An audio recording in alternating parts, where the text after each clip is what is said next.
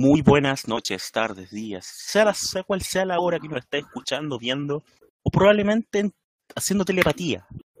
Bienvenidos al Sin Pena ni Gloria. Y usted se preguntará. Gracias. Primero que nada voy a presentar a los que nunca presento antes del inicio, porque siempre hacemos el concept planning. Concept planning es la sección muy importante del programa. Pero hoy día no hay concept planning, así que voy a, a saludar al señor Cide y al señor Esteban, al señor Esti. ¿Cómo están? Hola, ¿qué tal? Buenos días, tardes, noches. Buenas noches, ya que estamos nosotros en la noche, pero buenas, algo, algo. Esto- que tengan un buen día. compañía los sábados. Buenos días a todos, todos los buenos del martes. ¡eh! Nadie dijo buenos días festival. Mal ahí. Buenas No, noches si festival. no es Buenos Días Festival, pues. Hola. ¿qué tal? Festival. Hola, ¿qué tal? Hola, ¿qué tal festival? Muchas gracias. Corte. no, broma. Ahora sí. Hoy día no les traigo concept planning de la semana, pero sí les traigo el tuteo de la semana. Lo cual va a provocar sendas, con S, sendas puteadas. Porque usted probablemente lo vio en Twitter. Usted probablemente pudo haberlo visto, pero nosotros lo comentamos acá. Como muchos sabrán, yo soy de Concepción, por lo tanto no voy a... No, no sé bien cómo tomar micro en Santiago. Pero obviamente esto, esto es algo corto, yo quiero la opinión de los expertos. El tuteo dice así. Hombre forzado de la Pintana trabaja duro en el centro de Santiago para mantener a su esposa e hijo. Hoy llegará aún más tarde a su casa porque el tráfico está cortado en Vicuña Maquena. Las feminazis están protestando por lo mucho que la suprime el patriarcado. ¿Qué opinan? ¿Se puede tomar una micro en Vicuña Maquena para la Pintana? ¿O al revés? De poder se puede. Pero, ¿qué opciones tienes para tomar? Que también depende No sé, de Vicuña Maquena. No sé, nada, yo perro, yo me muevo en puro Uber. Ah, Acá en Conce nos movemos con Vía Láctea, pues perrito, o sea, las galaxias, ¿no? nada, de, nada de buses, güey, transbordadores espaciales. el tweet. O sea, este día el tweet ha sido totalmente burlado porque obviamente la mina no tiene puta idea de ubicarse en micros, pero bueno. Y este es del señor, este fue de la señora Virnia y el del señor, porque parece que esto sea una nueva sección del concept planning, pero el facherío tiene un concept planning adicional el sábado salí a tomarme un café con mi señora. Mientras caminábamos por huérfanos, le dije, sin su previo con- conocimiento y por sorpresa, de que la encontraba hermosa. Debe ser una traidora a su género, dirán las progre. Aún no me denuncia por acoso callejero. Adivinen quién dijo esta frase. Cumucio. No, pero está cerca. Meo. No, te alejaste mucho. No, pero dijiste está cerca, pues si son primos. No, pero en, el, el- el- la corriente política está cerca, pero no, Ah. no ni cerca. Una pista eh, es que van a cachar al tiro si es, es abogado, nada más. Mm. Van a cachar al tiro. Porque que cachamos harto, weón, la cago. Abogado Nah, de. ¿será, ¿Será el famoso abogado de los sombreros? Exacto. Ah, sí, sí. tipo. Sí, mientras lo estabas diciendo, me acordé de ese tipo, sí. Por un poco, por un poco iba a decir gel- la juelgue sin que. y ahora sí. Ese fue el tuiteo de la semana. Pero antes de ir al calendario electoral, no sé si este tiene una nueva sección. ¿Sabían ustedes? O sea, ¿sabían ustedes que la guerra de Irak no fue porque por el petróleo? ¿Cuál guerra de Irak? La, la, segunda, la segunda, la segunda, la de Bush hijo. Ya enti- entiendo que los dos Bush tuvieron una guerra con Irak, pero el, el Bush hijo, el, el ¿Ya? que todos odiamos, ese, George Walker Bush. Resulta que el verdadero motivo, y esto lo especifica un profesor llamado Michael Salah, no hubo en Chile, no de Chile, ni siquiera se escribe igual, dice que el verdadero motivo sin H. por el cual, sin H, es con doble L de hecho, el verdadero motivo por el cual Bush invadió Irak, eh, Bush hijo, fue porque Saddam Hussein era la reencarnación, escuchen bien, la reencarnación del rey Nabucodonosor, el cual iba a, abrir un, por- iba a abrir un portal, que ese portal tenía una lucha contra... Ese, ese portal era la única forma de que los extraterrestres llegaran a la Tierra y, hicieran, y provocaran una invasión mundial. Fuente History Channel. Eso fue diciéndolo mientras iba camino al pedal. Exacto. Fuente Michael Sala, por favor, búsquelo. Pero como él dice, eh, George Bush no fue un tipo que hizo una excusa para invadir Irak, no. Él fue un héroe. Él salvó la humanidad. A la humanidad. a la humanidad. ¿Por qué no le, dieron el Nobel? No sé. Sí. Pero esa es la nueva sección, la conspiración de la semana. Vamos a conversar. Nobel va a ser un, un, tema de hoy día, pero no estamos adelantando. Sí, demasiado. Pero bueno, ahora vamos con el calendario electoral. ¡Secuestro! Ya no está Secuestrito, secuestro. ya no está. Que vuelva, que vuelva. Ya. En el capítulo anterior habíamos hablado de tres elecciones que se iban a realizar esta semana. Este se lo perdió, por favor, a escuchar el capítulo anterior. ya. Malasia, yo sé que está Malasia. Sí, No, era- tenemos era- era elecciones, primero, en la Polinesia francesa teníamos la segunda vuelta. Las elecciones más relevantes de, ¿sí? De la historia. Y el, de Polinesia. parti- y el partido ganador fue Tapura Guatira, que es un partido nuevo en la Polinesia francesa, liberal, de, a favor de la autonomía de la, de la Polinesia francesa, pero anti-independencia, y ganó la mayoría de los escaños en esa elección, así que va a elegir un- el presidente de gobierno francés. Eso es todo lo de Polinesia francesa. O sea, todo quedó igual. Sí, pero todos los partidos existentes quedan para la escoba. Los Pero antiguos todo partidos. igual. Ya. Líbano, el mismo. En Líbano hubo otra elección. Tuvimos las elecciones que habíamos dicho, que habían elecciones parlamentarias. Hezbollah y sus aliados, en una alianza donde no es primero Hezbollah, sino que uno de, sus, de los aliados, aumentó su participación en el Parlamento y tienen un tercio del Parlamento. El movimiento político del actual primer ministro, Saad Idi, redujo la cantidad de escaños que tenía, y así que vamos a tener interesantes negociaciones estos días para seleccionar un nuevo gobierno en ese país del Medio Oriente. Y Tengo finalmente, una referencia súper, disculpa, sí, tengo una referencia súper rebuscada sobre eso. Los de Hezbollah y sus aliados tiene pinta de, de usted ver en Shrek 3. del equipo Alfa, Bueno, Maravilla, Onda Dinamita, Escuadrón Lobo. Es algo parecido. Ya, Pero no, pero eso es la- y ahí van a- vamos a tener, vamos, en algún momento vamos a hablar del gobierno que se genera en el Líbano porque va a haber harta conversación ahí, harto paño que cortar. Y finalmente Malasia, que fue una elección de la, la elección más interesante de la semana. O sea, el mundo no tenía nada más importante que hacer. No, La Pero elección, una tre- la elección interesante de la semana, dejémoslo así. sí, la elección elección, ya sí. interesante de la semana, donde tenemos, donde el resultado de Malasia, primero tenemos que Mahathir Mohamad tiene 92 años, es el es elegido primer ministro, es el primer, es el gobernante más anciano del mundo en este momento. O sea, weón no es abuelo, es tatara, tatarabuelo ya. Es el funda, es además, y la, la historia es interesante, Mohamad es el, es, fue primer ministro antes, fue el fundador de la, es, es- es el llamado fundador o el padre de la Malasia moderna, y No me extrañaría. y se y él era parte del partido que es hasta ahora gobierno, que era hasta ahora gobierno, pero hace un par de años se salió de ese partido y se pasó a la oposición, oposición que él cuando era primer ministro había reprimido. El actual primer ministro era básicamente, él fue básicamente mentor del actual primer ministro, pero cuando se supo que el primer ministro había estado involucrado en un escándalo de corrupción donde se había, según, la, según la- el Departamento del Tesoro estadounidense, robado 830 millones de dólares, se salió y se unió a la oposición y entre, los- y entre, y entre la oposición y, y- su sector político lograron ganar esta elección. Y es la primera vez en casi 60 años desde la independencia de Malasia que el partido de gobierno pierde una elección. Así que de aquí en adelante va a haber una tremenda investigación, una tremenda persecución al, al- al ex, a la hora ya ex primer ministro, porque le van a buscar todas las platas donde, las, donde estaban, donde se robaron y todo lo demás. Desde Callamada que no existía un, un, un buen en Malasia, así. ¿Y cómo afecta esto a los a los que van a ahorcar en, en Malasia? Yo creo yo pensé, que yo pensé no, que decir cómo afectó su boca. no afecta nada, nada de nada.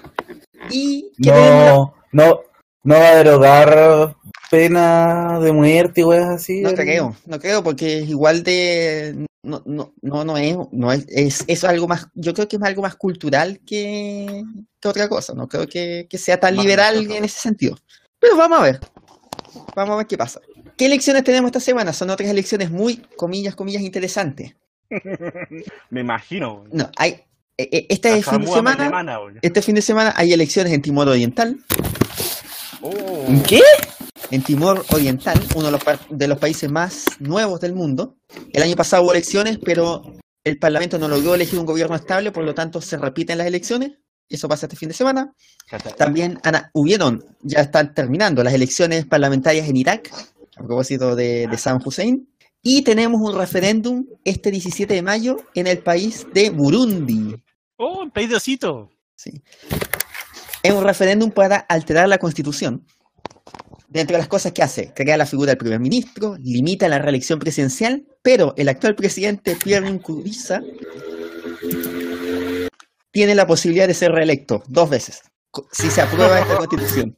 De hecho, es tan así que le amenazó a los que fueran a, a- a- a hacer campaña por el no. E incluso hay boicot, hay llamadas a boicot en este- para el referéndum, pero se hizo que, se determinó que llamar al boicot es una pena castigada con cárcel. Así que no, no sé qué resultado será, yo creo que están cruzando los dedos porque puede ser un resultado muy estrecho. Vamos a decir que no. Wow. Así que eso, so- eso es el calendario electoral de esta semana. La primera vez que el calendario Osito, calendario y Osito se complementa en una sección. Osito en Burundi nos da demanda un informe. Osito, supongo que lo voy a llevar mañana. ¿vale?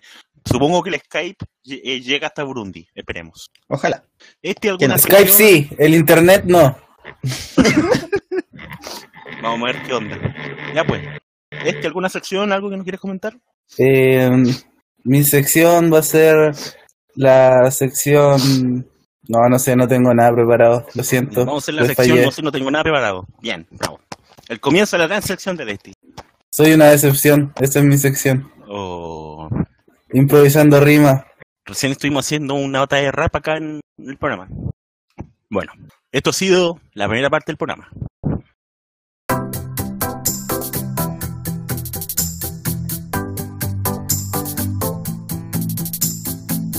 La ley de aborto ha sido un tema bastante complicado, no solo el gobierno actual, sino que el anterior, cuando se aprobó en las causales, y, también se llamó una especie de objeción, en la cual muchos médicos, sobre todo de varias ciudades, por ejemplo Sorno, llamaron a simplemente eh, negarse ante la ley, aplicaron objeción de conciencia para el aborto. El caso más famoso fue Sorno, donde prácticamente la mitad de, más de la mitad de los médicos habían dicho, no, sabe que nosotros no vamos a hacer aborto. Después hubo un reportaje en, en una de las revistas, no me acuerdo si fue que pasó el sábado, pero todo quedó en un alegato y al final tuvo que dictaminar Contraloría.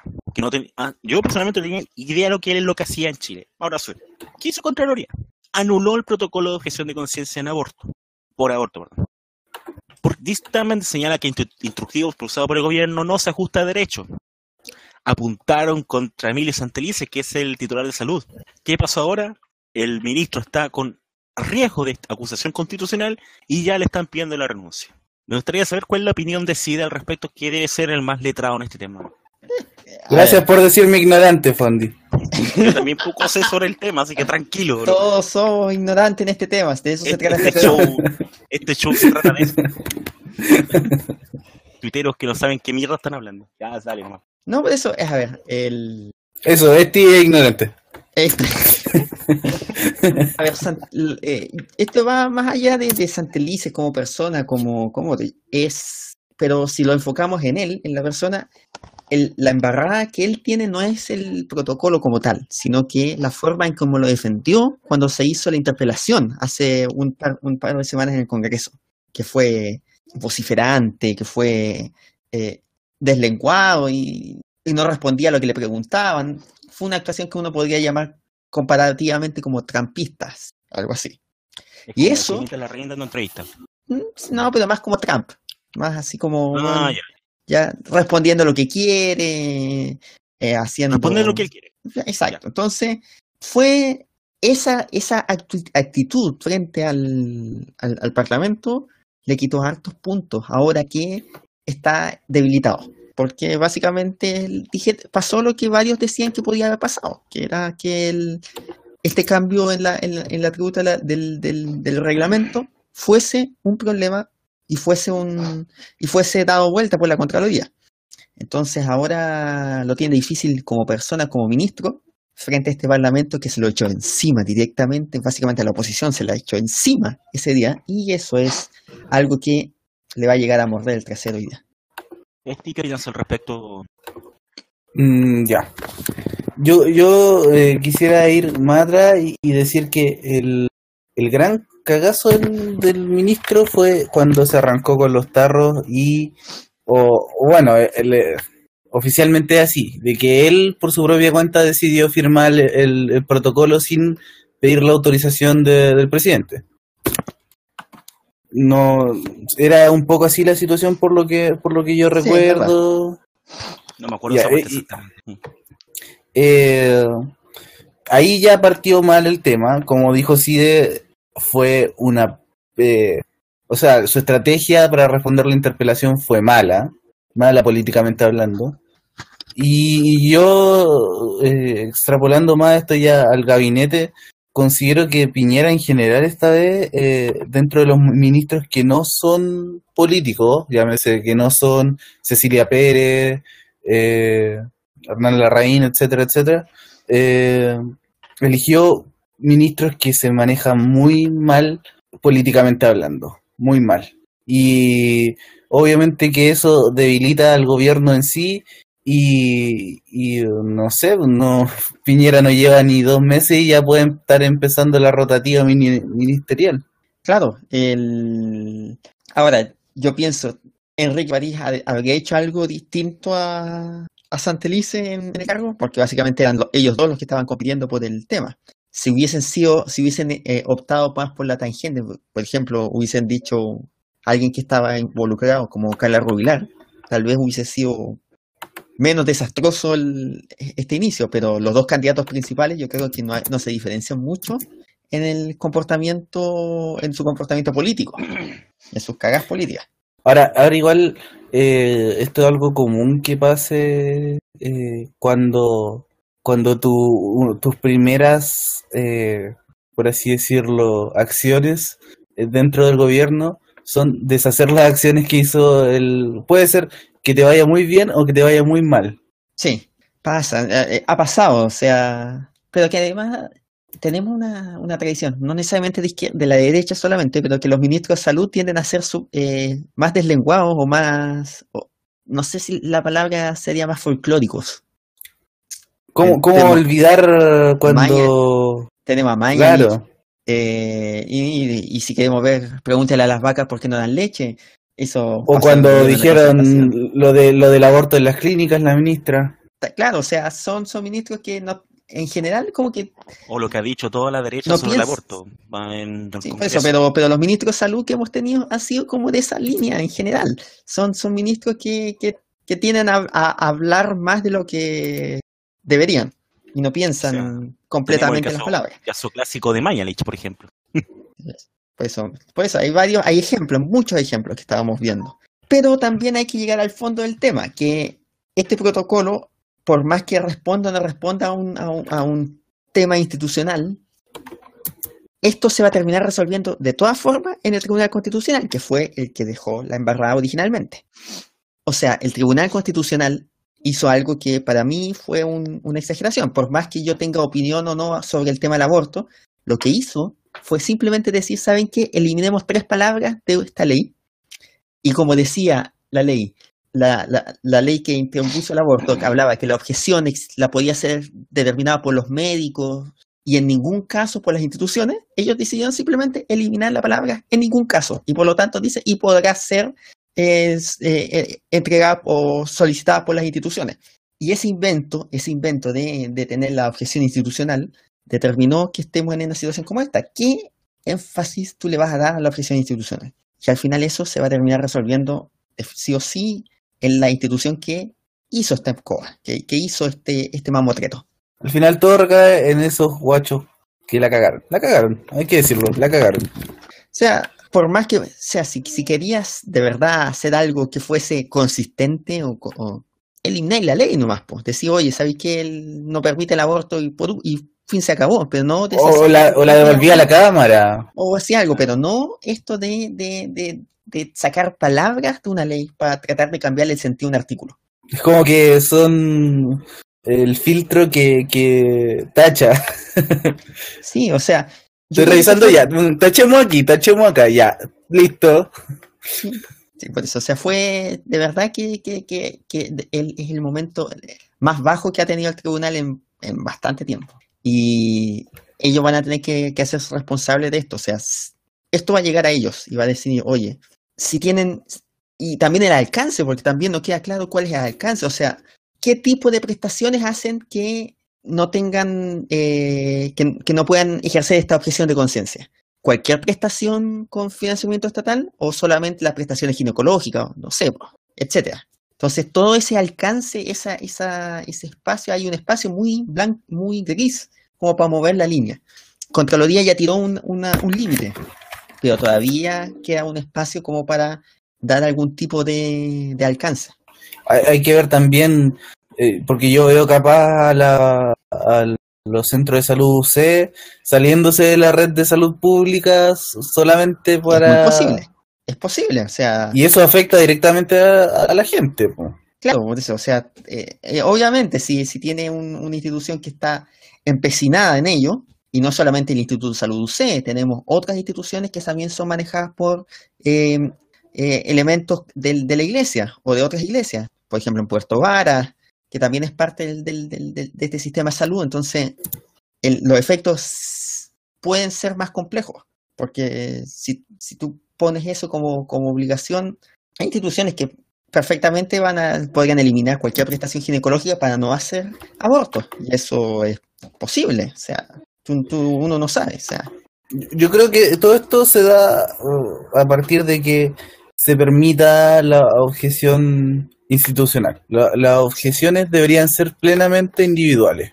Claro, pero tú sabes que también hay, o sea, yo, yo entiendo los dos puntos de vista. Yo entiendo el, el por qué algunas instituciones quisieran plantear algún tipo de objeción institucional, porque básicamente tienen principios fundadores y que esto va en contra de esos principios.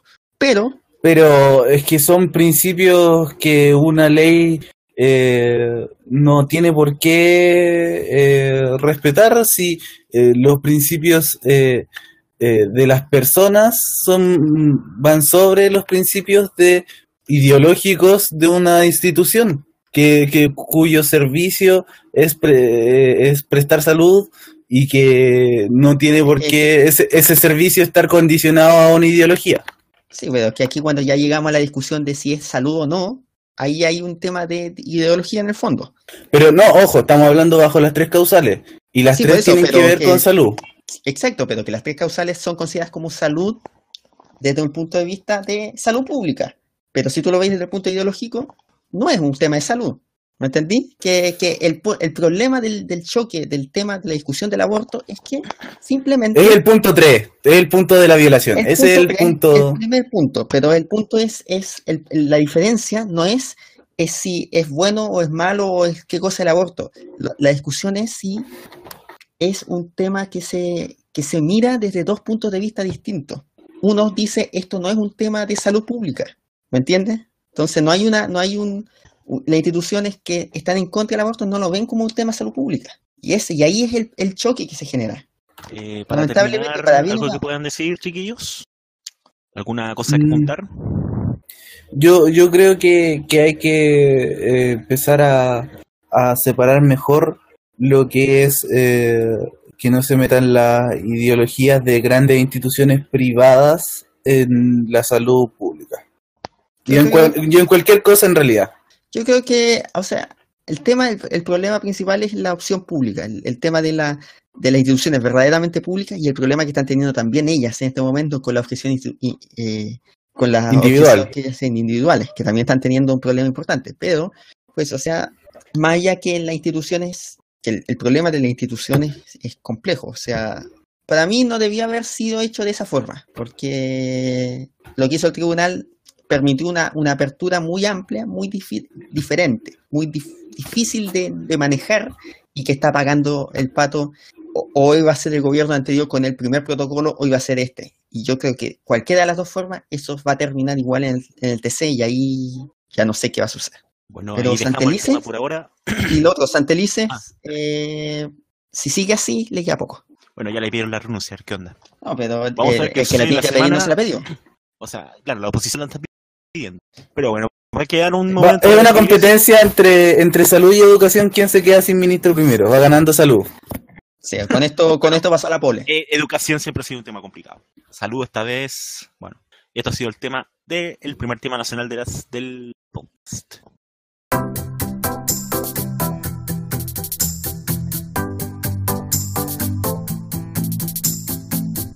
país que ha vivido guerras, ha vivido una inestabilidad desde grandes tiempos inmemoriales, por hablar de los ayatolás, y, y ser gobernado por Saddam Hussein.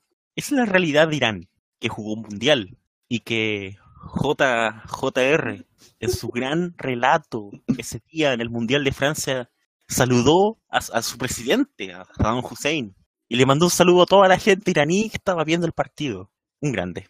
Que le ganaron a Estados Unidos, un partido hermoso. Yo no diría esos partidos de fútbol que pueden dar guerras, pero no. ¿Qué pasó ahora? El tío Trump, como no podía ser menos, decidió hacer algo para que el, para que el mundo ar- ardiera un día, cualquier día de la semana. Se retiró del acuerdo sobre el programa nuclear ira- iraní y prometió más sanciones. O sea, esto lo estoy leyendo de Sputnik News, o sea, la seriedad máxima de este- en, esta, en esta noticia.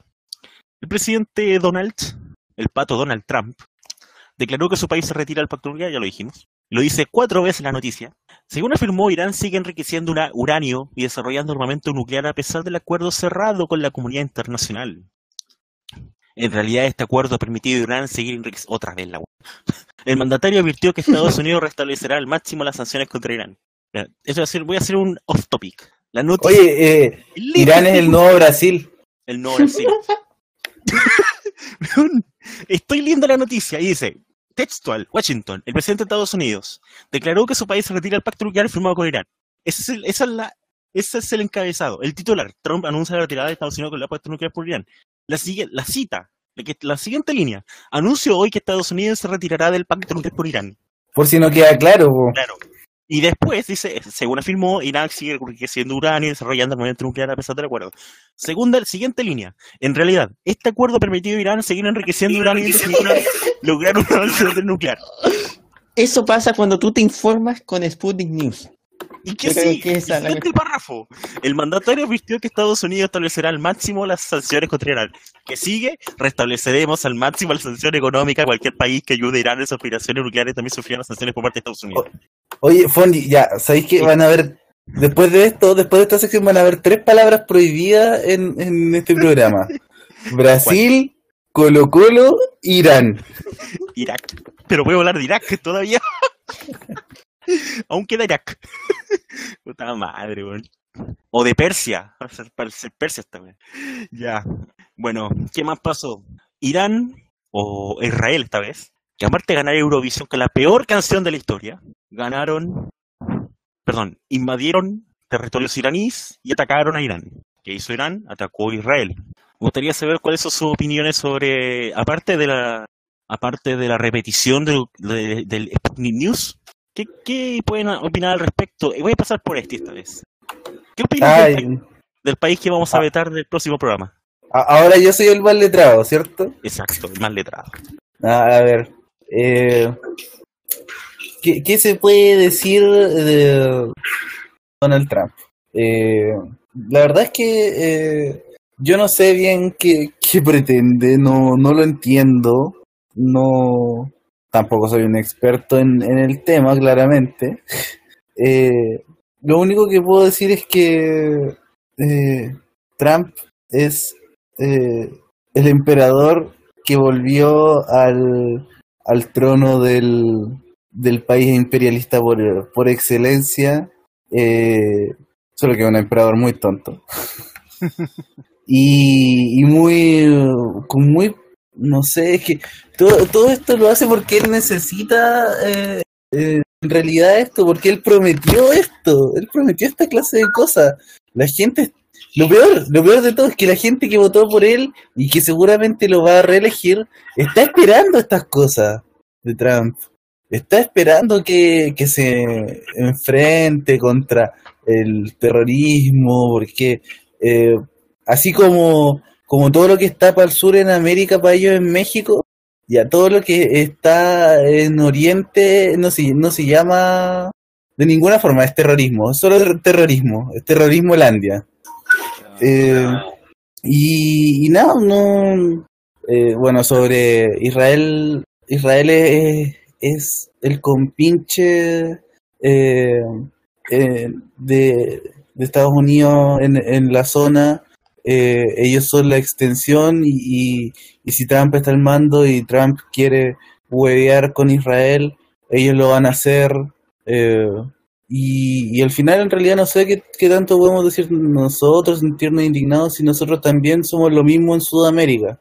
O sea, somos una extensión más del, de si Trump quiere considerar a, a un país de una forma, bueno, a nosotros por extensión no nos va a quedar nada como estatalmente considerarlo así también, porque eh, eh, Chile y Sudamérica en general va a querer estar bien con Estados Unidos, va a querer estar bien con Donald Trump y no en realidad no es muy sano querer estar bien con Donald Trump. ¿Qué opina el señor sí de, desde Graneros? Ahí sí, ahí sí.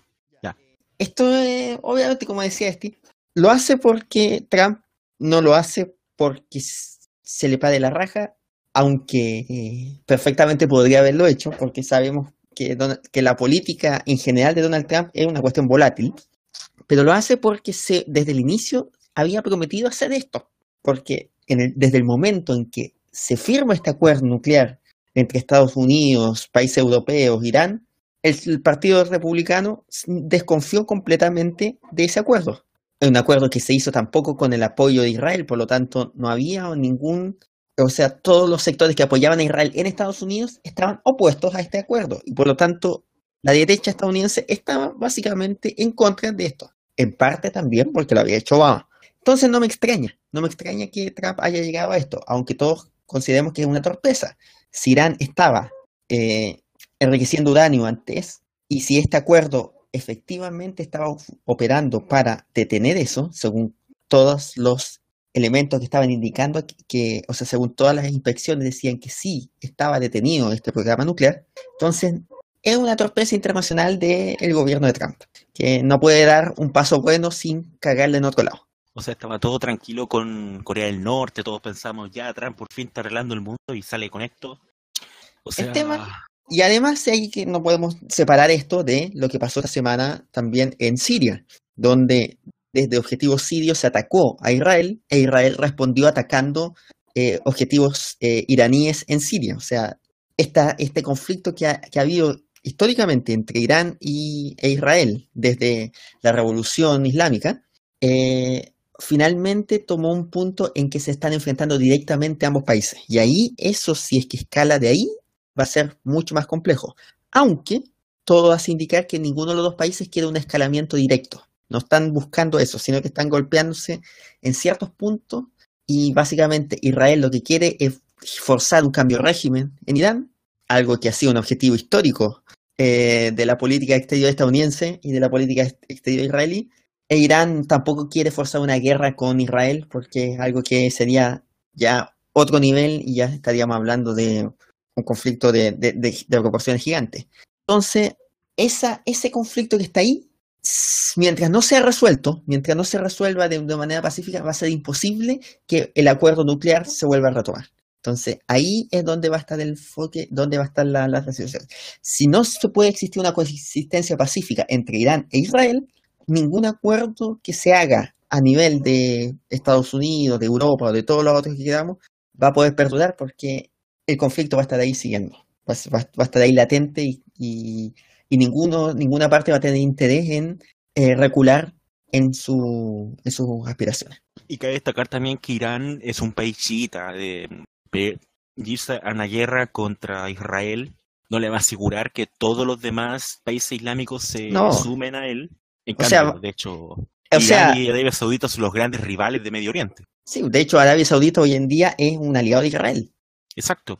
O sea, I- Irán no le conviene ir a una guerra con Israel si sabe que, aunque todos sean musulmanes, todos se van a ir en, casi todos se van a ir en contra. Sí, pues, o sea, y Arabia Saudita... Porque hay algo peor que ser cristiano, que es ser suní en este caso. Sí. Derechamente. que, y eso, entonces, obviamente, eh, Arabia Saudita e Irán están peleando también. Además, igual que Israel e Irán, Arabia Saudita e Irán están peleando una guerra de proxies, Exacto. estamos viendo en Siria, Israel donde están está apoyando al lado opuesto de la guerra. Israel está mejor parado en comparación con Irán en este momento. Sí, Israel está mejor Irán parado es que un país mucho todo. más po. popular, más popular, más populoso en realidad. Claro. Pero, pero Israel tiene una tecnología superior, po. Obvio. Claro, no, sí, eso es evidente. Y eso no, y ni siquiera hablamos del tema palestino, estamos hablando simplemente del tema geopolítico en general en el Medio Oriente. Y obviamente, pero, pero mientras está los, esta disputa, esta, esta pelea que hay allá entre estos dos países, algo que ya fue, ha sido superado, por ejemplo, entre Israel y Egipto, Israel y Arabia y otros, eh, se van a seguir retroalimentando los sectores conservadores de ambos países y va a seguir existiendo esto. Sí, El día en que eh, Irán diga no queremos eliminar a Israel o, lo- o reconocen que, que es una existencia, que es un país que existe, e Israel dice, saben que no queremos ir a la guerra o no, no, no queremos derrocar o que se caigan los, los ayatolas en Irán, mientras no pase eso, que es una utopía en este momento, no pase, no vamos a tener algo que frene el desarrollo de armas nucleares en Irán, que algo que frene de manera durable, duradera, a lo largo del tiempo y que genere algo que podría acercarse medianamente a un proceso de paz. Pero eso, y eso supera a Obama, eso supera a Trump y eso supera el resto. Territorial, todo, todo cultural también.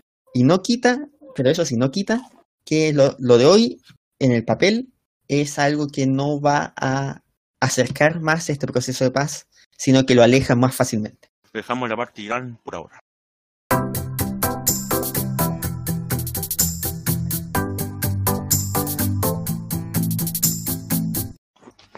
Hay un lugar del cual nunca vamos a poder entrar.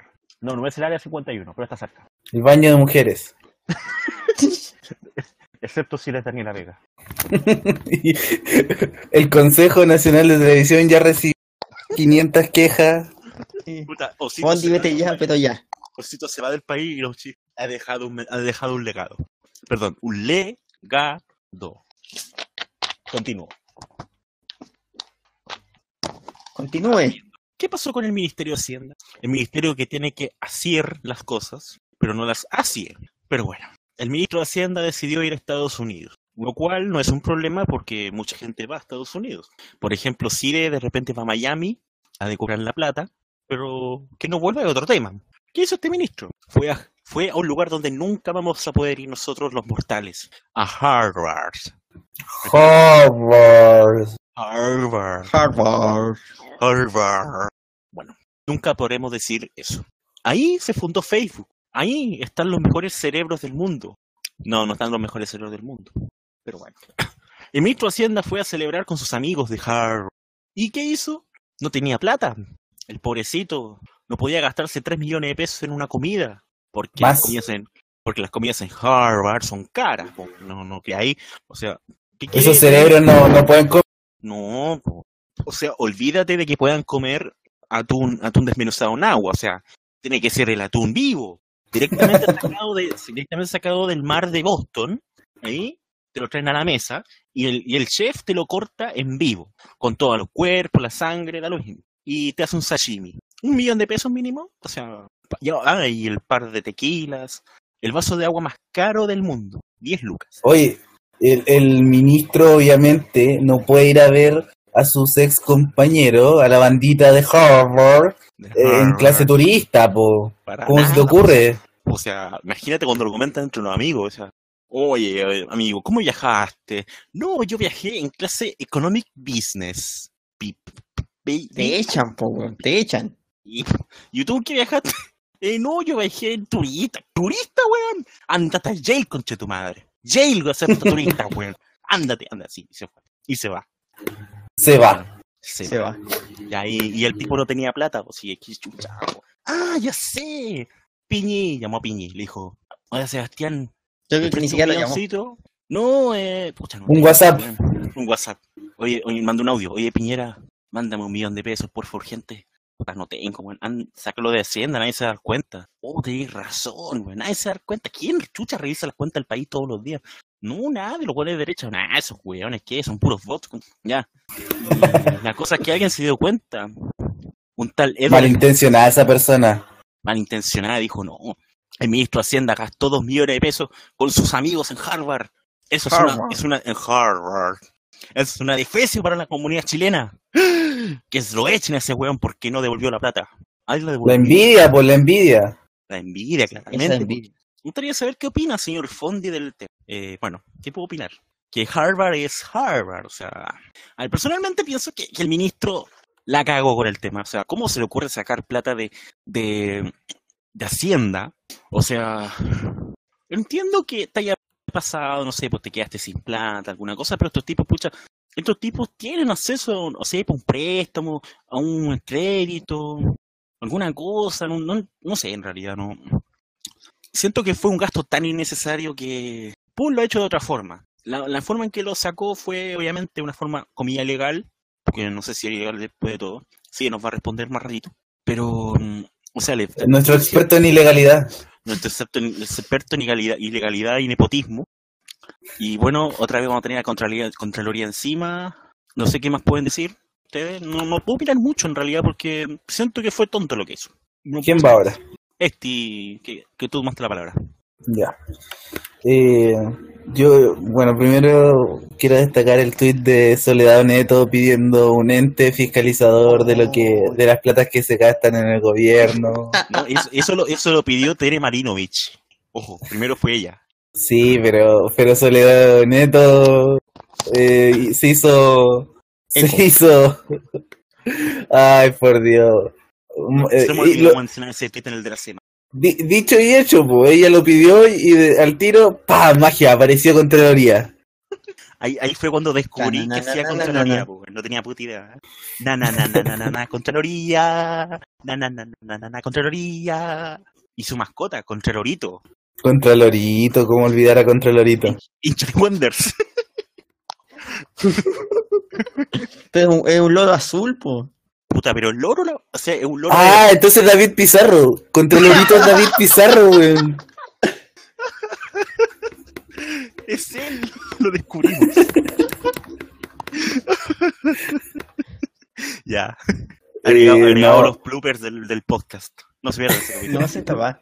31 de abril, 20 horas. Ahora sí. Ya, eh, es como el autogol del gobierno versión eh, 834. Eh, y en, do- en menos de dos meses.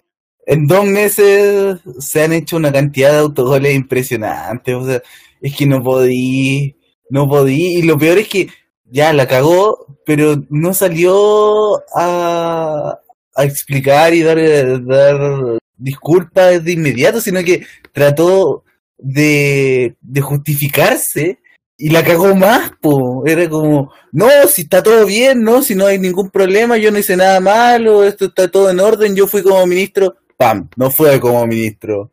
Se supo ya que no fue como ministro, eso ya está claro. Él fue como ex ministro y cuando se anunció de que iba a ser ministro de nuevo, le llegó una felicitación y le reiteraron la, la invitación como ex ministro. Eh, es un cagazo tremendo, o sea, ya son 5 millones que para las arcas fiscales no, no es una cantidad realmente significante, pero eh, el ministro de Hacienda tiene que tener un cuidado extremo con las platas de Hacienda. Claro, esa es la, la parte más ridícula de este asunto, porque esto desde un principio a fin es ridículo, que precisamente el ministro de Hacienda es el que tiene que vigilar el buen uso de la billetera fiscal. Por lo tanto, si el ministro de Hacienda está haciendo un gasto que está encargado precisamente de que no se hagan gastos así. Entonces, obviamente, que, que hagáis esa tontera, que hagáis, que cargué plata fiscal, un viaje, por más tú que lo quieras ver como que, oye, me voy a juntar con, con mi gente de Harvard, Harvard. Y, y esa gente puede invertir en Chile, lo puede invitar a que participe o que, que, que, que traiga sus plata acá, pero no corresponde, po. no corresponde que, que, que por más que Harvard te, Harvard te devuelva la plata, te, te financie parte del viaje o lo que sea, es, se ve feo, es simbólicamente feo. Y, y no, no me pueden venir a decir que él no tiene, o sea, para él 5 millones, que fue lo que se gastó el gasto total del, del viaje, me van a decir que no tiene para de su propia billetera para desembolsarlo, no sé, en un día cualquiera. Oye, alguien que tiene plata, si eso es el tema. Es alguien que tiene plata que- y que, que tiene mucha plata. crédito. O sea, no es claro, po, eso es lo mínimo. Eso es lo mismo que pensaba yo ya. Si no tenéis la plata para hacer, no sé, po, entiendo que a muchos, nos pa- a muchos les pasa, o a muchos nos pasa que pucha, en un momento no tenemos plata. Pero hay gente que puede pedir un crédito, o puede pedir un, no sé, po, un, un, un avance en efectivo por, por Visa, tarjeta Visa, mínimo, supongo que tiene una tarjeta Visa, po, o Mastercard. Te- O sea, el weón debe ser un esa- cliente premium de un banco. Eso, pues, eso Y además, la, la parte, la peor parte es que no estamos hablando de alguien que haya llegado nuevo al ministerio. O sea, porque encima. por último hubiese ser, hay alguna forma de explicarlo hoy. Hay mucha gente que no, no, en, en el trabajo pri- privado, que, que empresario y todo lo demás, que por ejemplo, de repente tira todos sus gastos y después reembolsa los gastos que correspondan cuando salen, cuando surgen. Y eso pasa, pasa en muchos lados. Y entonces, que, que haya llegado alguien diciendo, oye, no, no conozco cómo se hacía la cosa aquí en el sector público, y yo vengo y simplemente tiro todas mis boletas por acá, y después cuando me dicen, oye, tenéis que pagar esto, yo lo pago. Que, que también es- les pasa. Pero no, porque hablamos de un ministro que ya fue ministro de Hacienda en el gobierno anterior de Piñera. Entonces, es feo.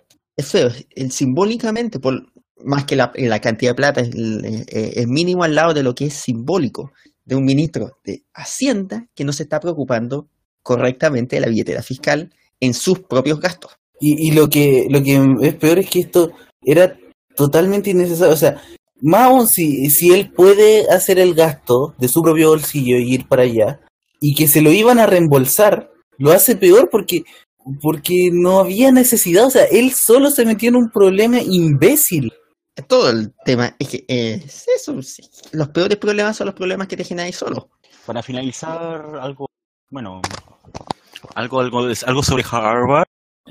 Eh, yo, yo quiero decir que, que ojalá algún día eh, ser millonario como, como él y que para que las cosas me salgan gratis. O sea, tengo plata y no y más encima no, no la gasto. Es maravilloso.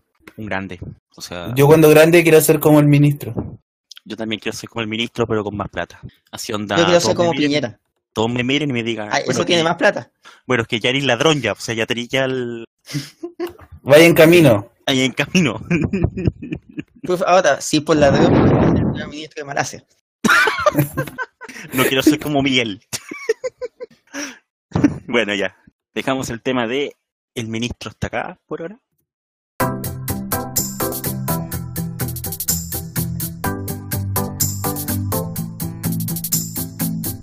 Myanmar.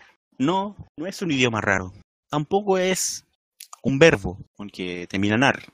Grandes pensadores. Myanmar es un país. Si usted nunca supo dónde quedaba, felicitaciones. No, no, no, no lo culpo.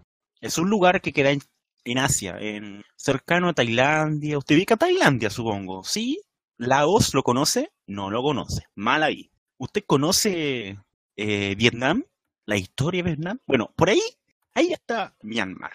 Myanmar lleva una dictadura de como 50 años ya aproximadamente y tiene unos conflictos internos bastante complicados. Y de hecho, de hecho, o sea, si usted no entiende aún sigue la duda de qué chucha es Myanmar, lo puede decir, en español está aceptado, Birmania, o Burma, o... O sea, en el Chupa Empire te puedo jugar con los birmanos, no hay problema. Porque, porque ¿quién chu- ¿cuál chucha va a ser el, gentilicio de la gente de Myanmar? Es Myanmar. Wikipedia, Wikipedia te la respuesta. Hubo, hay una guerra civil actualmente que lleva más de 50 años, lo dije, una de las guerras más con más larga duración actualmente del mundo. No es la más, no es la más larga, puesto que van del año 1948 hasta ahora, van casi 70 años. Pero más que nada el tema ha ido con eh, frentes separatistas que mantienen la bandera antigua de, Burma, de Birmania, que han estado metiéndose por Bangladesh, un país musulmán, lo cual ha, significado que haya una especie de matanza de etnias, algo que, que ocurrió en los 90 con la guerra de Bosnia, de, de Yugoslavia. Y ahora últimamente los, rochin- los rohingyas, rohingyas, que son una, una rama de islámic que está en Myanmar, Birmania, que fueron masacrados, fueron asesinados en masa, se estiman 4.000 personas expulsadas de, los, de sus hogares, se estiman unos cientos de muertos, 400.000, muchas gracias. Pero, ¿ahora qué pasó? Ahora no son solo los musulmanes los que están huyendo, sino que ahora los cristianos están abandonando Myanmar. Lo cual ya, esto ya está demostrándose una especie ya de genocidio digno del Ruanda de hace unos, unos, unos pocos años, unos pocos decenios de años, en donde, digámoslo así, un país que tuvo que cambiar completamente y uno de los museos más importantes del mundo está allá, que justamente recuerda al genocidio ruandés, que fue uno de los peores de la, historia, o incluso lo que podemos mencionar, el, que hizo el Pol Pot durante los 80. Me gustaría saber qué opina Cide al respecto, que, que es quien puso el tema en la palestra acá, en la pauta, y no sé si puede dar una Hazte introducción- cargo. hazte cargo, una introducción más completa o un detalle más grande. A ver, hablemos de la, la situación. Eh, los Rohingya, que es un pueblo musulmán, como decía Fondi, pero que tiene una particularidad en el mismo Myanmar. Myanmar legalmente los considera inmigrantes, los considera inmigrantes ilegales de Bangladesh. Por lo tanto, no tienen derecho a la nacionalidad eh, birmana. Por lo tanto, no tienen derechos políticos en general. Es una, es una de las minorías más explotadas, más perseguidas del mundo. Eh, hablamos también de que Myanmar es un país budista, Sí, mayormente Eso budista. decir yo ahora. Y, y el budismo, a pesar de todas las imágenes que nosotros podríamos tener o que, que sí o vendía en Occidente, es una, una religión y un, un conflicto que, que genera también extremismo. Y de hecho, de eso se ha aprovechado la dictadura militar que ha estado en Myanmar durante las últimas cinco décadas. Exacto, están 60 años ya de dictadura. Decimos, ahora, desde el 2011 en adelante, Myanmar vivió un proceso de eh, democratización, democratización eh, negociada. Ahí entra, De hecho, el, vale. De hecho, se cambió el, la capital. el ¿no? nombre de Aung San Suu Kyi, que es una premio Nobel, premio Nobel de la Paz, que había sido luchado contra esta misma dictadura y está- había estado presa durante muchos años en el país por haber tratado de eh, hacer cambios democráticos y por ello fue entregado el premio Nobel. Pero hoy en día ella es el, ella no puede ser presidenta por asunto legal, pero sí es básicamente la líder política del país. Y aquí es donde entra eh, ese premio Nobel, quiero partir diciendo, ese premio Nobel es más inoperante que el premio Nobel de Obama. Más inoperante el premio Nobel que se le dio a. ¿Cómo se llama el tipo? A Kinsinger. Más o menos. Ah, me imagino. ¿Qué pasa? Sí, después vamos a hablar sobre el premio Nobel, pero, dale. Sí, por eso. Pero eh, ella, como premio Nobel actual, otra persona. y tiene, eh, asumió el poder, entre comillas, pero no tiene todo el poder. Ella maneja parte del poder, pero lo comparte con el ejército, que es todavía, a pesar de no ser una dictadura, sigue teniendo parte importante del control del país. Y ese ejército sigue eh, as- eh, tomando, dándole fuerza a estos eh, extremismos budistas. Y, ¿Y cómo lo hace? Atacando a esta minoría que es una minoría que es considerada como un gente que no, respe- eh, que no pertenece al país, gente que no debía estar ahí. Y que por lo tanto podemos hacer lo que queramos con ellos. Y eso es lo que ha generado en los últimos dos años que haya habido un- una entrada fuerte de las Fuerzas Armadas en, en- el estado Rakhine, que es el estado donde viven mayoritariamente los, los rohingyas, los hayan desplazado, que ahora estén- se hayan generado, que la gente haya huido de sus tierras para evitar las, graves violaciones a los derechos humanos que han ocurrido en ese lugar y que están viviendo hoy día en condiciones infrahumanas en campos en la frontera de Bangladesh con, eh, con Myanmar. Y hoy día la, pregunta es cómo van a volver, qué va a pasar con ellos. Han habido una y otra vez requerimientos para la gente de, para que eh, eh, el gobierno, para que Aung San Suu Kyi haga algo para aliviar este sufrimiento de, de un porcentaje importante de la población, donde decimos los Rohingya en total son alrededor de un millón de personas que viven en, en- en Myanmar y no se ha hecho nada. Viven 51 millones. Sí, pero hablamos de un millón de personas igual. Por eso, es un, es un porcentaje importante. Minoritario, el 2%, pero igual es, Claro, pero, pero aún pero, así. i- pero es un millón de personas y todos ellos están siendo en este momento perseguidos o están sufriendo, escapando de una persecución y están viviendo fuera. Y eso es algo que es una de las heridas humanas hoy en día más fuertes que hay. Tanto así como en otros lugares del mundo, pero esta es una de las cosas más ocultas que tenemos en el mundo y una de las crisis que está en vigor hoy en día y que el mundo, salvo excepción, está cerrando los ojos. A ver, el tema complicado, el tema de, de Myanmar, un país que digamos que a la órbita internacional está totalmente olvidado. No es un país que merezca una, importancia del humani del, de por decirlo, una importancia de que obtiene China, que, que sus vecinos, o sea, su vecino más cercano en este minuto, estoy viendo un mapa porque no, no me acuerdo bien cuál es la frontera de Birmania. Voy a decirle Birmania nomás, pues más cómodo. Es Tai- eh, Tailandia es un país que es también tiene una dictadura, un, un rey que lleva como 80 años. El, el vecino más cercano que tiene es China, de rigor. Viendo los temas de derechos internacionales de la, de la misma ONU, Birmania no ha, no ha ratificado ninguno. Por lo tanto, también dejamos a entender de que los derechos humanos allá son nulos o simplemente totalmente olvidados. Existe, una, un, existe un tipo de soldado conocido, el batallón de los violadores, hasta allá de la, de la magnitud del tema allá en Myanmar. Eh, ¿Qué más podemos decir? Es un, es un punto donde, en donde tenemos también otro tema, la religión. Tenemos dos, dos tipos de budismo en en el mundo. Tenemos el budismo de Bután, por así decirlo, que es el, típico, es el, es el típico estereotipo de- del budismo mundial, eh, de Occidente, y tenemos el budismo de Birmania, que quiere s- que, que basándose en el mismo budismo de que hablamos explicadamente de, de Bután, que es un budismo que mira la felicidad, que mira la tranquilidad, por sobre todo lo demás, quiere hacer, quiere hacer, hacer ese nombre, pero por debajo, esconder que mata gente por si acaso, que los esconde, que, que quieren eliminar una escoria para ellos de Bangladesh, y digamos que Bangladesh también tiene sus problemas internos, mismo India que lo está tratando de aislar por todos lados. No, no hay mucho que decir sobre, sobre países donde derechamente nadie se va a meter porque nadie le importa. El tema del premio Nobel está de más porque ya hemos visto históricamente que es el premio peor entregado de todos. Y a veces podríamos decir que no es tanta culpa del comité de la- del comité Nobel, sino que Bueno, el, se sabe que hay muchas presiones internacionales de fondo. el Comité Nobel trata de hacer gestos. Y resulta Claro, o que, sea. que los gestos no son después. De repente la no son. como, como el, El de. Kissinger fue más es tonto porque fue se, se dio después de sabiendo todo lo que hacía Kissinger. Claro. Acá se hizo claro. antes, pero al final resultó ser este premio Nobel sea. resultó ser tan violador de los derechos humanos como cualquiera. O sea, claramente mancha, mancha a todos los demás premios Nobel. Por ejemplo, el que se le dio al cuarteto, al cuarteto tunecino, el que se le dio a Jorman el Salto, a Malala Yousaf- Yousafzai, perdón. Premios que yo considero mucho más mere- meritorios. ¿Quién- No me acuerdo quién se lo ganó el año pasado. No sé si. No estoy seguro quién se ganó el premio Nobel el año pasado. Paz. ¿No tienes tú la lista? La Cruz Roja, me acuerdo. Ah, campaña internacional para abolir la arma nuclear. Ese fue.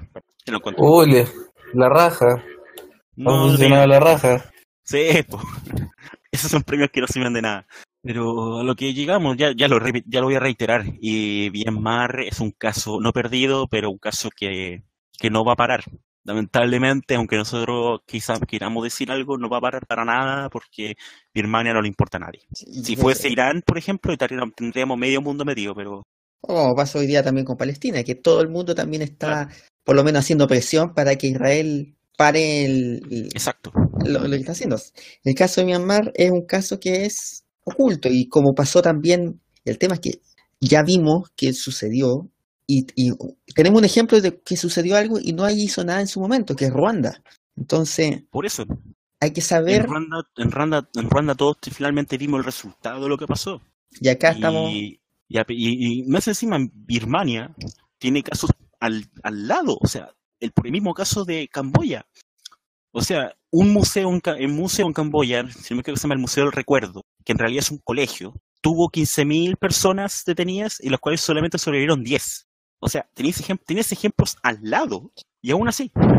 y el- Este es el típico caso de países que estáis esperando que suceda nomás las cosas porque lo sabes que peor, a nadie le importa.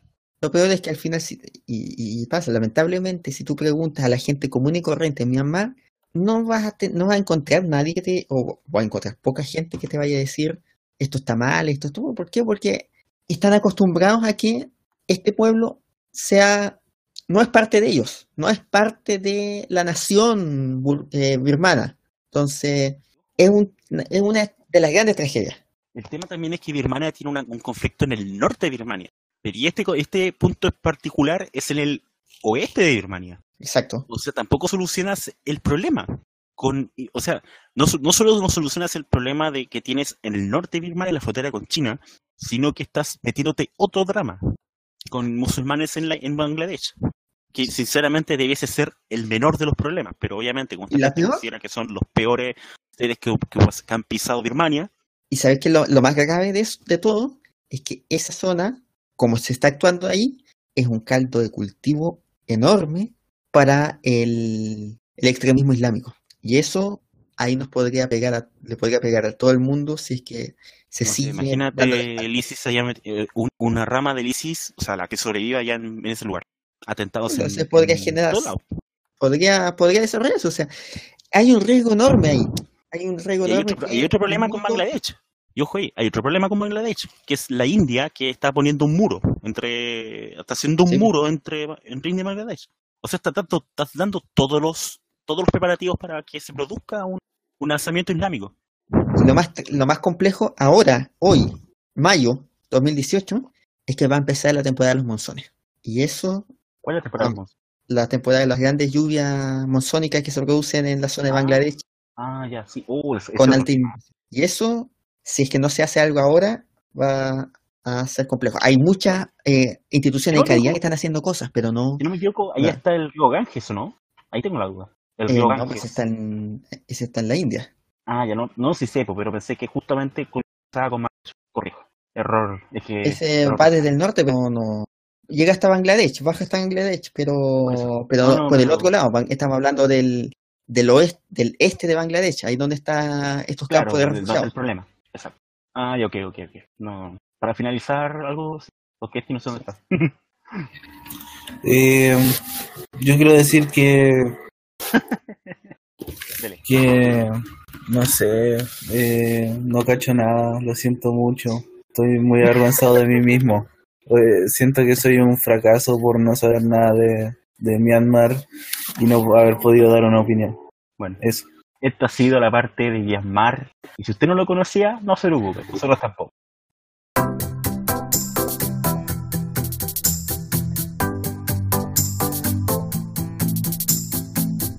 Se viene el deporte. Y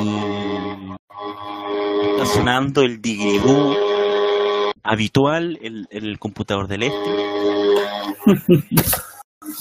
Este no es un especial musical, señor, es un especial de deporte.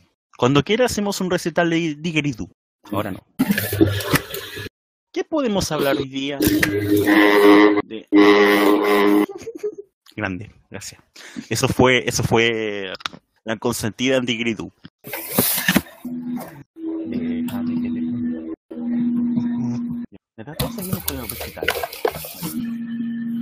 Ya, ahora se cayó, se cayó. Ya Se cayó, maravilloso, gracias. O sea, no de caerse, de, de callarse.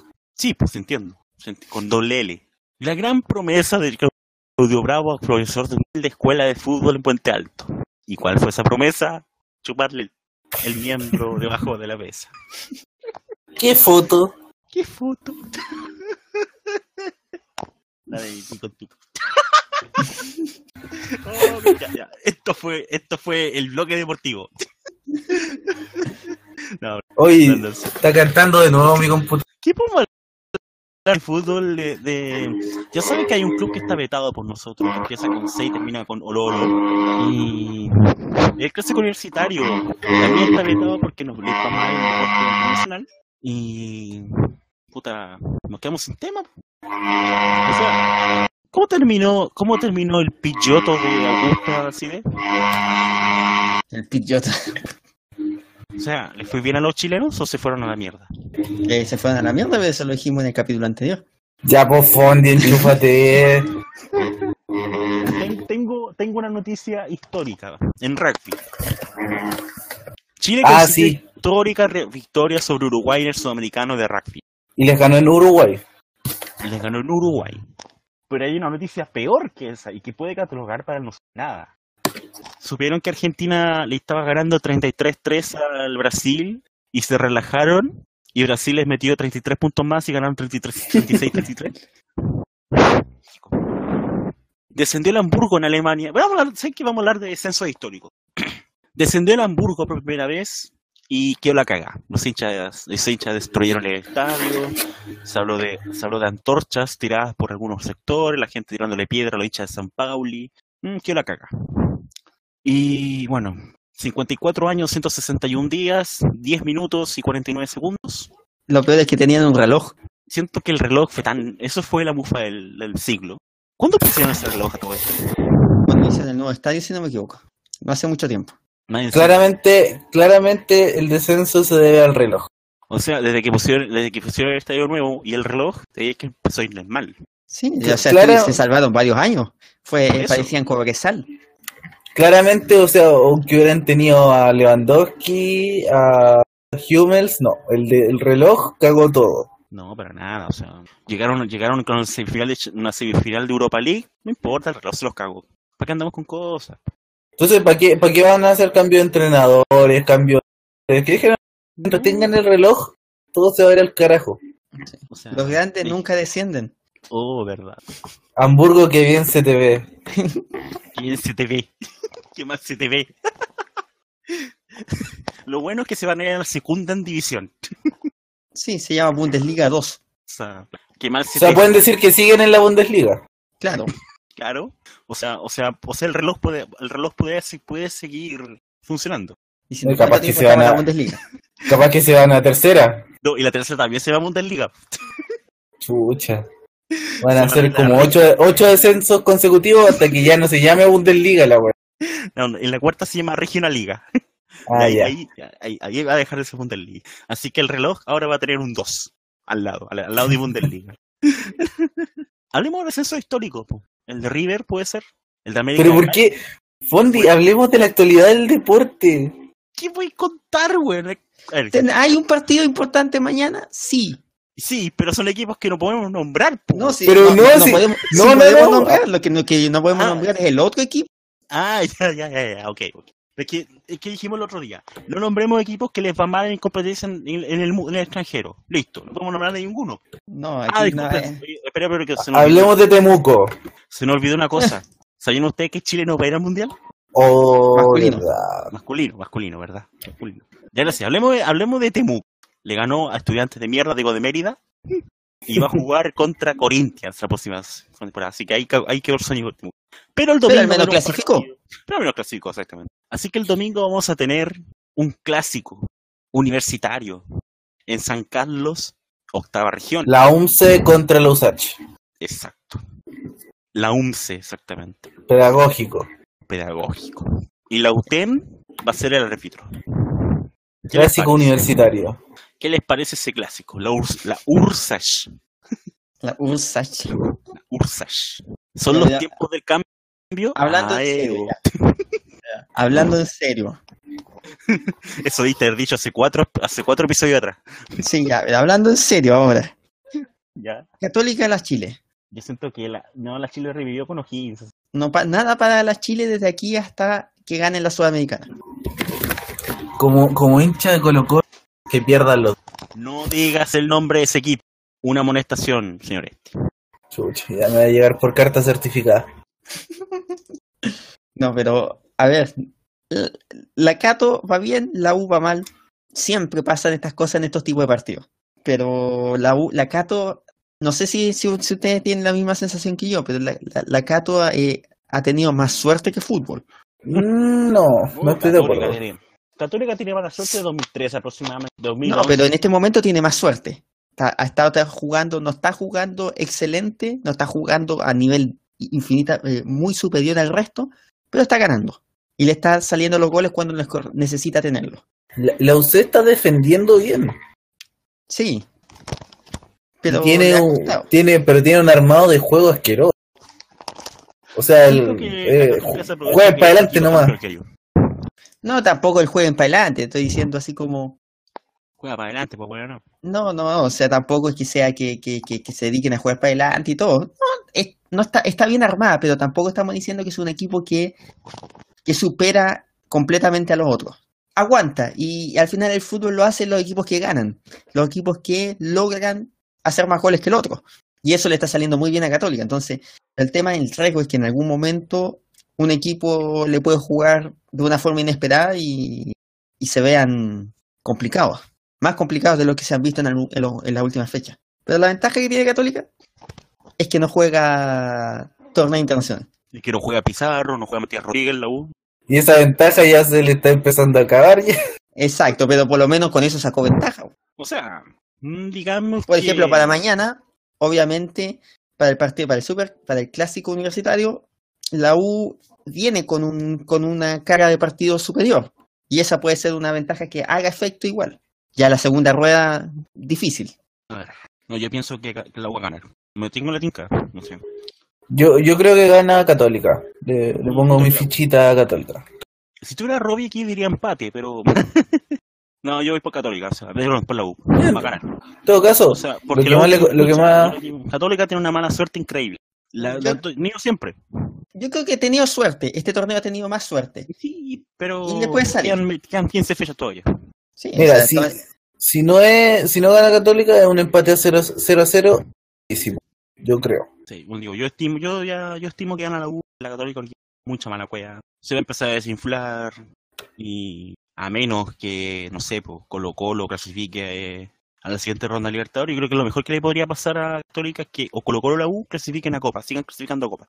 Y que la U de Conce se baje, entre comillas, porque ahí para Bosalat, tipo. no, oh, claro, claro. O sea, lo único, lo único, claro, la próxima semana es una final allá en, acá en Concepción. Probablemente yo esté en Rancagua ese día, pero no importa. eh, bueno. Pero Fondi, deja de mentir, eres de Rancagua. No, ya no, ya no soy rancagüeno, soy penquista. Con Sesplain la mejor ciudad de Chile. Mira, tal vez tú puedes que- querer ser de la mejor ciudad del mundo, pero la mejor ciudad del mundo no quiere que seas de Es que, es que la secuestramos tantas veces que ya no me odian. es, que, es que el calendario es de Talcahuano, por eso lo odian tanto. Oye, hablemos de deporte, deporte, otra wea, lo que sea. Eh, Nico, de- Nico Yarri ganó, Nico Yarri ganó. Eh, Sí. Por fin un chileno que le Está en la, en la cual hicimos. Sí, está en la quali po, güey. de Roma, ¿cierto? Sí, Master de Sí. Roma. Pero le ganó a. O sea, A juega- Kicker. a- o sea, le ganó a Kicker y juega con. Eh, eh, con. Se me olvidó en este momento. Juega con, un- con el portugués que perdió hace poco. Con Sousa. Sí. ¿O no? Sí, con Joao Sousa. Él, él- a él le toca jugar ahora en la, en la siguiente parte del Masters. Perdió Nadal en cuartos Ya de estaba final. bueno ya. Tantas veces, tant- lo mufaron en Twitter tantas veces diciendo que el Masters de Madrid, ¿quién lo ganaba? ¿Nadal u otro? Esa era la encuesta que hacían. Al final es otro. No era difícil pensarlo. Está entre Tiem o... Otro. No, pero... eh, a mí no me cae bien Nadal. Bueno, ¿Ah? No me cae bien Nadal. ¿quieren que hablemos de deportes? Es Zverev y Tiem. Ellos dos Tengo noticias de un deporte que usted... Ay, ¿quién, ¿Quién lo pensaría? Les tengo noticias de uno de los deportes que menos le importa al mundo. No, no es el, el kabaddi. Les Ya, tengo- ¿qué es el kabaddi? se- no es el curling. Se está jugando el clásico del cricket en este minuto. Ah, no, no, perdón. Perdón, no es el clásico, disculpen. Me equivoqué país. Irlanda está jugando con Pakistán. Ah, Para efectos de este, para efectos de cricket, Irlanda compite como la, la isla unificada ya. tienen con y tanto irlandeses del sur como irlandeses del norte. Están jugando la primera serie, está ganando, obviamente, porque la primera serie, más tarde se hace la serie 2. Eh, ¿Pero en qué India, eh, Irlanda le está, y Pakistán, ¿En digo, qué formato está- que están jugando? eh, tres días. Ya. Es el segundo día y está ganando, obviamente, porque ya dije, no se está jugando, más después se juega la segunda parte. Está ganando 268 con 6 outs. Está ganando Pakistán. O sea, le tienen que sacar 5 jugadores más para que le toque a, la- a Irlanda. Se está jugando en este minuto, se está jugando en Irlanda el partido, sé que son como las 5 de la mañana aproximadamente. Se va a reanudar a las 7 de la mañana hora chilena. Ese, ese partido. Y El se tic- estima, y se estima que va a ganar Irlanda. No se, to- no se sabe todavía. No, porque, sí, porque Pakistán es, potencia en este deporte. Pero Claro. sí les puedo contar sobre un partido que ya se terminó. Esto, es- también se, esto también va a día 2. Es el segundo día, Lancashire contra Nottinghamshire. Esto es, Inglaterra, Reino Unido. Y ya terminó Lancashire de batear 338 puntos. El día 2 lo, le toca ya le toca totalmente a Nottinghamshire. Están 106 con 5 outs. Así que es probable, es probable que gane Lancashire. Porque tienen que batear 200 puntos con 6 jugadores que le quedan y sacando una estadística corta es probable que no lleguen. Así Es que posible, pero vamos a ver. al que no tiene puta idea de cricket es como el béisbol, pero es más, es más dinámico. No sé, el No. béisbol yo diría que más dinámico que el cricket. O sea, sí, perdón, es más, ¿cómo decirlo?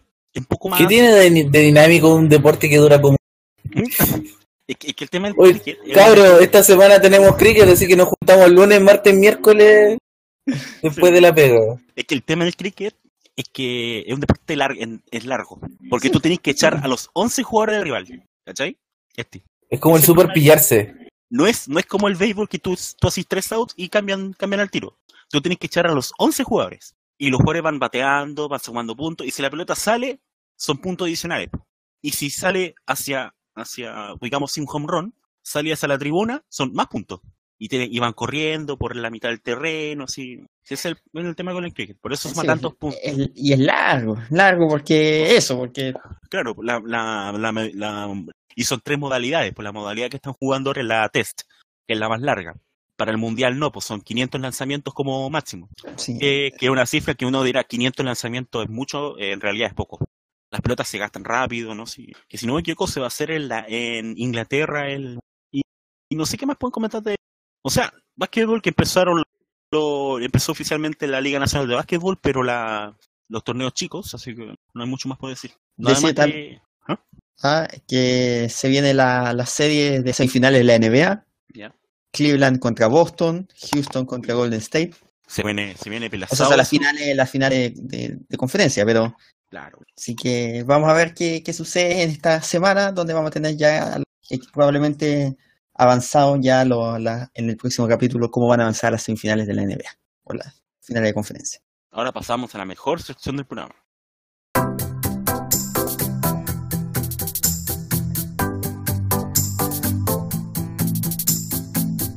Esta es, la mejor, esta es la mejor sección por antonomasia. Han pasado de todo aquí. Desaparecieron muchos, apareció. Ahora apareció este. Ya sabemos, Thanos, más conocido como Cito, se fue a Burundi, ya lo, ya lo dije. Así que mm, fue a alimentar. Y bueno, aparecimos todos de vuelta ya. Algo habrá pasado. Y hay que contar nuestras noticias raras, porque el mundo se llena de cosas sin sentido. En realidad, no somos nada. Es, eh, cuéntenos su historia de las portadas, por favor. Esta noticia eh, viene desde China. Una joven en China recientemente se llevó la sorpresa de su vida. Y es que, como medios locales recogieron, ella compró hace unos meses a un perro para tenerlo de mascota sin notar que en realidad se trataba de un zorro. Tal como recopiló el portal Daily Mail, el singular hecho se dio en la ciudad de Jinzhong, ubicada en la provincia de Sanchi. La mujer, cuyo nombre no ha sido revelado, compró al animal creyendo que era un can de raza Spitz japonés a 190 dólares. Con el pasar de las semanas, ella notó algo extraño en su fiel amigo. No ladraba. Además de eso, la chica vio que le crecía el pelaje más grueso y su colita se veía más esponjosa. Lo que encendió completamente la alarma en la mujer es que su mascota se negó a probar comida para perros. En cambio, el animal demostró un gusto por las frutas y el pollo. Así las cosas, la joven fue a un zoológico local para aclarar de una vez por todas la identidad del ser que había adquirido.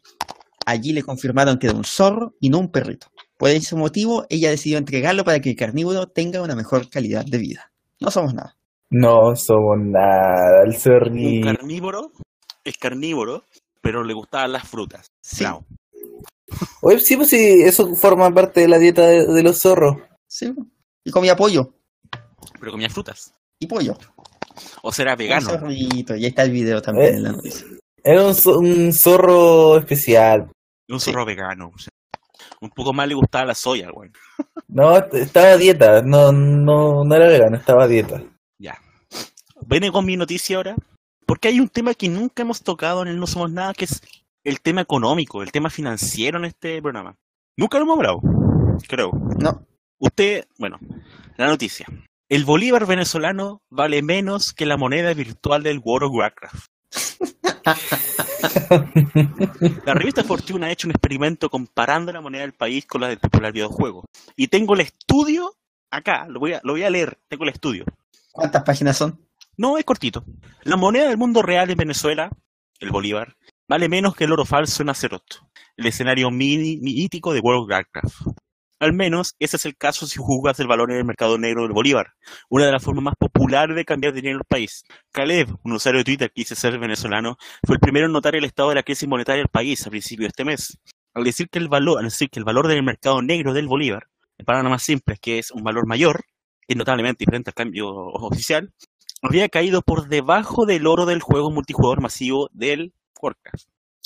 Las cosas no han mejorado desde entonces. Dollar Today, que rastrea la tasa de bolívar en el mercado, dice que la moneda ha caído a 12,197 bolívares por dólar.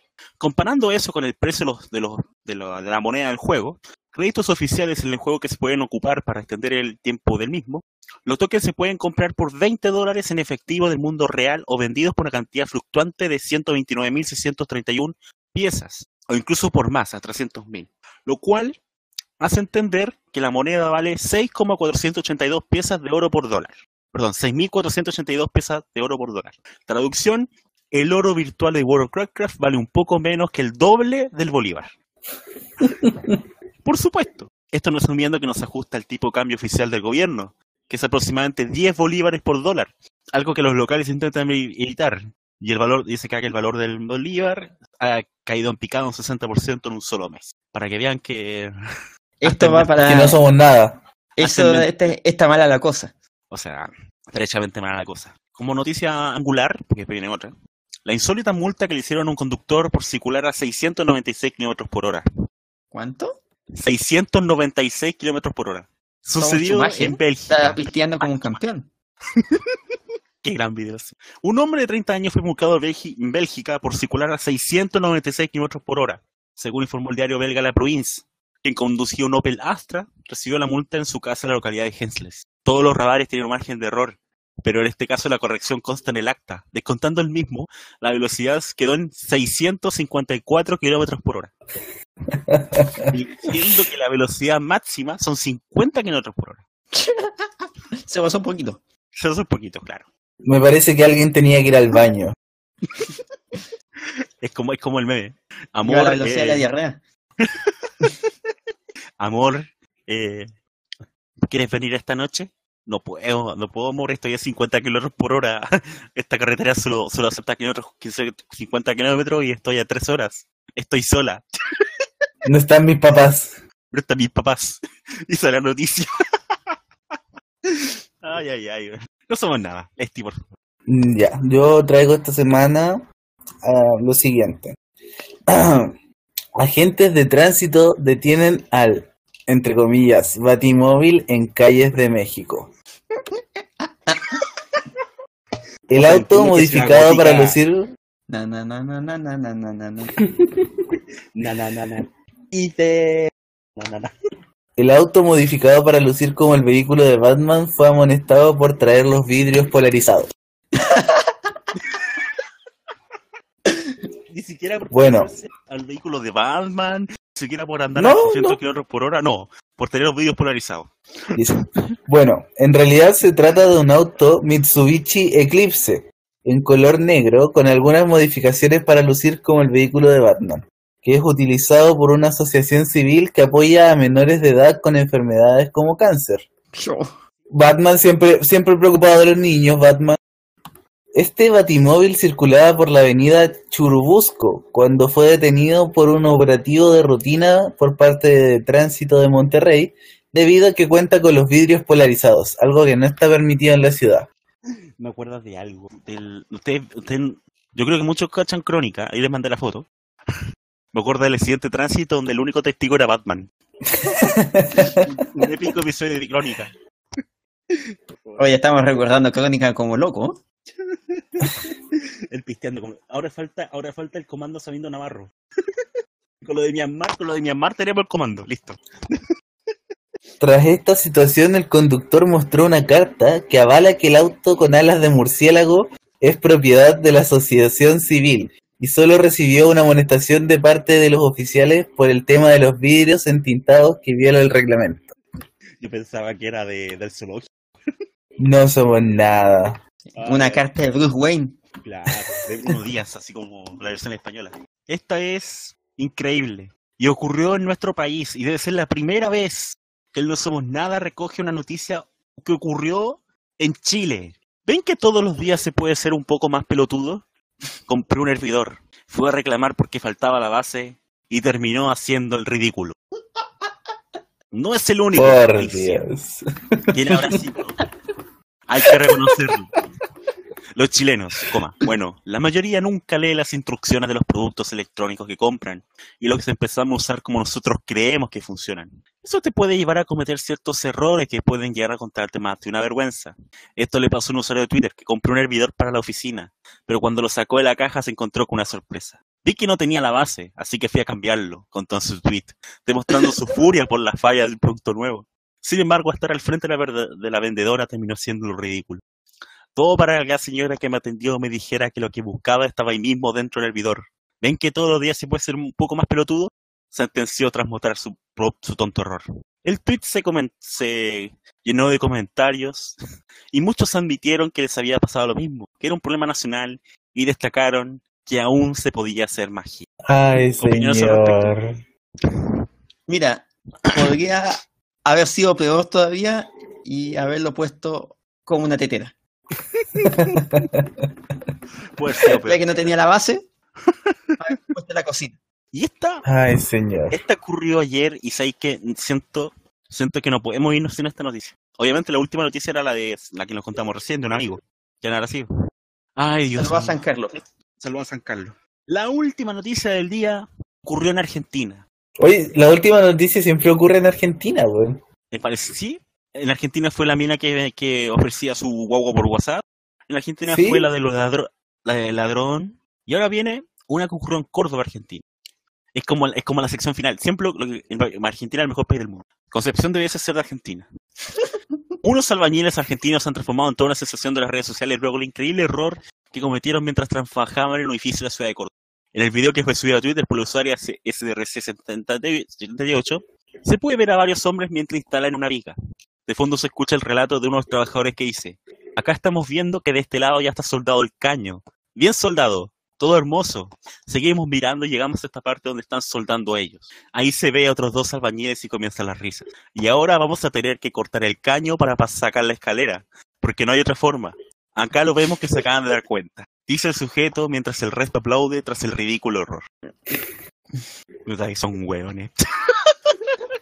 Aquí está la foto para que no van, los que no van a ver la imagen. Pusieron, para que se den una idea, pusieron la viga y la soldaron, pero justo la pusieron en medio de la escalera. Ahora está la- hay que ver la foto, ahí está. Como, como tan hueones, pues. Esto pasó en Argentina y no podemos decir nada más. No somos absolutamente nada. Antes Buenas de- noches. nos despedimos porque esto ha sido, no somos absolutamente nada. Y así despedimos el podcast. Que estén muy bien. Cuídense y como dice un amigo, transfórmense en caballitos. ¿Alguna despedida, chiquillos? Que estén bien, nos vemos. Entonces estamos viendo en el próximo vemos. capítulo. Eh, Bendiciones. Bendiciones. Bendiciones. Chao mi gente, muy bacana, puras bendiciones. Adiós.